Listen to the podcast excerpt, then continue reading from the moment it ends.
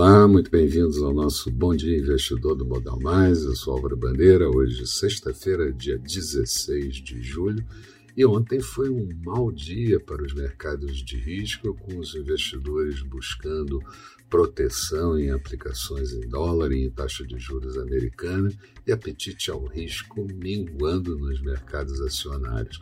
A fala, a fala do presidente Jerome Powell do Fed no Senado assustou é, dizendo que a inflação ficou acima do previsto e que a dívida americana está com ritmo insustentável.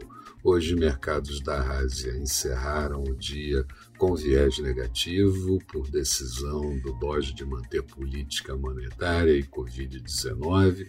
Europa buscando alguma recuperação nesse início de manhã, mas já se afastando das máximas do dia. E futuro dos Estados Unidos com valorização o dia pode efetivamente ser um pouco melhor do que foi ontem. Aqui vamos ter que seguir perseguindo o retorno ao patamar dos 129, 130 mil pontos, já que fechamos novamente na casa dos 127 mil e tendo atingido inclusive 126 mil alto.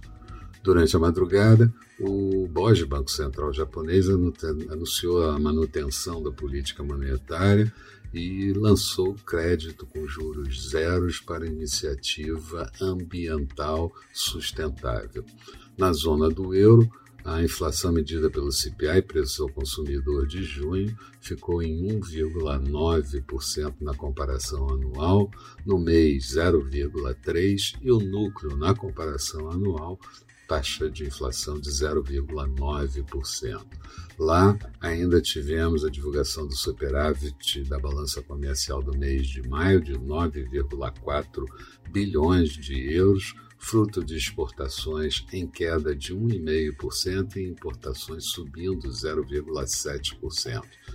O presidente Joe Biden americano esteve com Angela Merkel da Alemanha, falando dos problemas relacionados à China, democracia, competição, relacionados à Rússia com a intervenção na Ucrânia e também com o Irã no acordo nuclear e acredita ser possível aprovar o pacote turbinado de infraestrutura que atinge 3,5 trilhões de dólares. Aqui, a oposição entrou com um questionamento, Madim, no STF contra a privatização da Eletrobras, o Congresso turbinou recursos do orçamento de 2022 e agilizando pagamentos de emendas sem carimbo, ou seja, para qualquer projeto de estados e municípios, e o rombo estimado é de 170 bilhões de reais, com o fundo eleitoral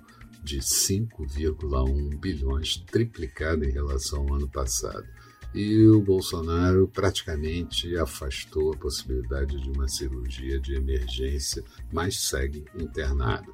Na agenda do dia, vamos ter a divulgação do IGP-10 fechado do mês de julho e sai também ah, o IPCS da segunda quadricemana de julho. Nos Estados Unidos, dados mais importantes, as vendas no varejo do mês de junho e confiança do consumidor de Michigan do mês de julho.